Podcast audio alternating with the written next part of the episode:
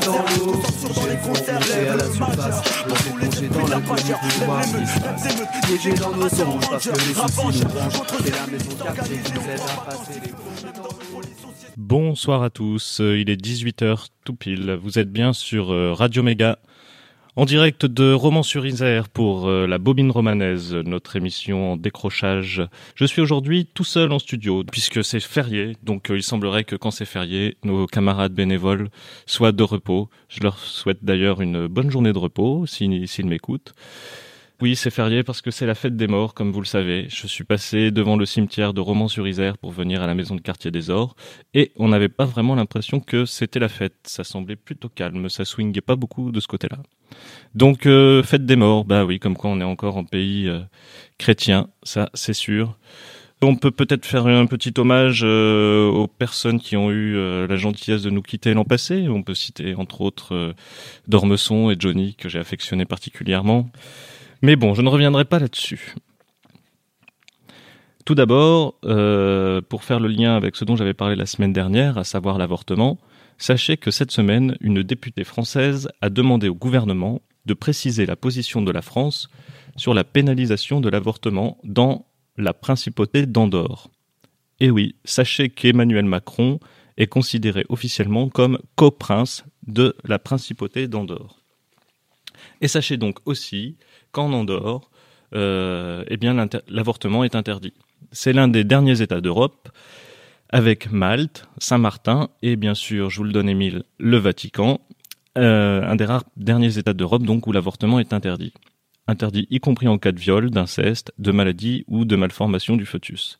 Par exemple, si le bébé, si on voit à l'échographie que le fœtus n'a qu'un seul bras Petite dédicace à ce qui se passe dans nos belles campagnes françaises où il fait bon vaporiser du glyphosate et autres gentils produits chimiques, dont les conséquences euh, sont assez surprenantes apparemment.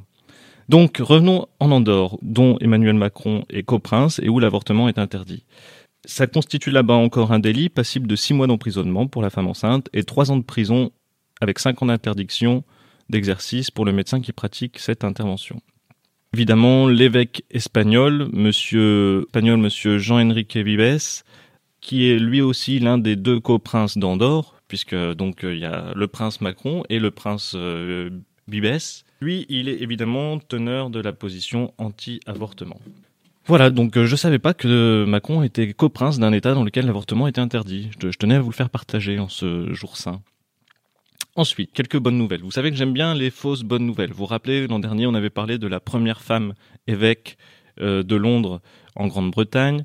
Là, euh, aujourd'hui, je peux quand même vous annoncer que euh, cette semaine a été élue en Éthiopie la première femme présidente.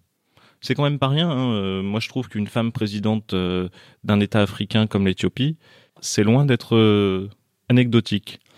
D'autant plus que l'Éthiopie a une, euh, place symbolique un, peu importante dans l'imaginaire. C'est un peu cet État qui a toujours été rebelle à la colonisation. Et donc voilà, sachez que c'est maintenant une femme qui est présidente de ce grand État d'Afrique noire. Ensuite, dans la série des autres fausses bonnes nouvelles. Oui, alors fausses bonnes nouvelles parce qu'évidemment, euh, c'est comme un noir président, euh, ça reste un président. Donc cette pauvre femme restera quand même présidente et c'est pas ce qu'on peut souhaiter comme avenir pour les femmes. Donc dans la série des fausses bonnes nouvelles, sachez que cette semaine aussi, l'armée britannique a ouvert l'intégralité de ses postes aux femmes.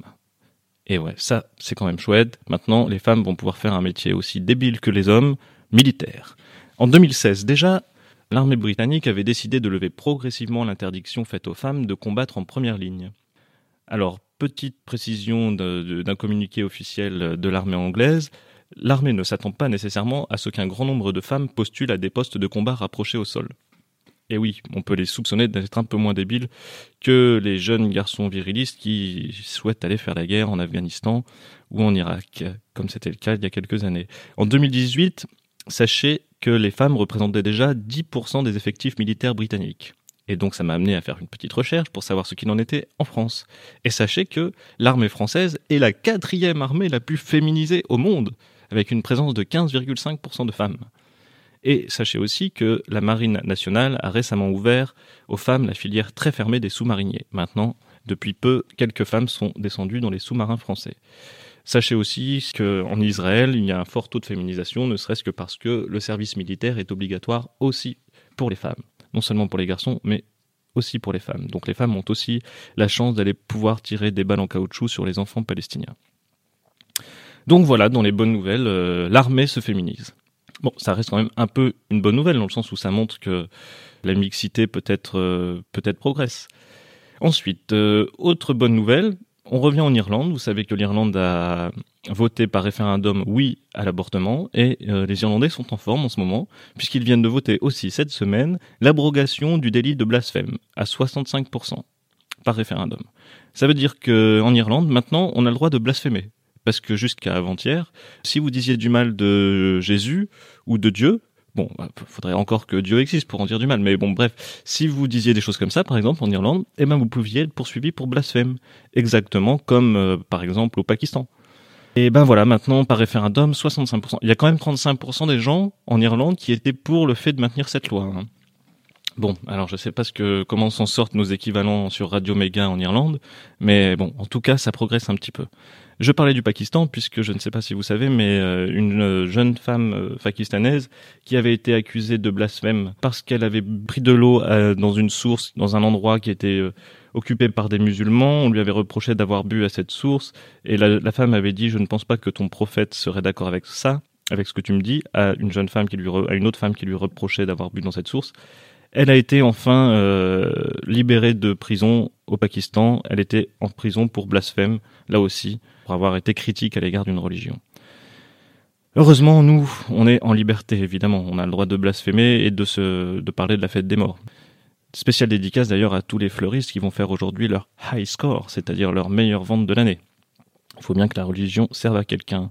Sinon, autre euh, nouvelle, le Comité des droits de l'homme de l'ONU a jugé avant-hier que la France avait porté atteinte aux droits de deux femmes musulmanes qui ont été verbalisées pour le port du voile intégral.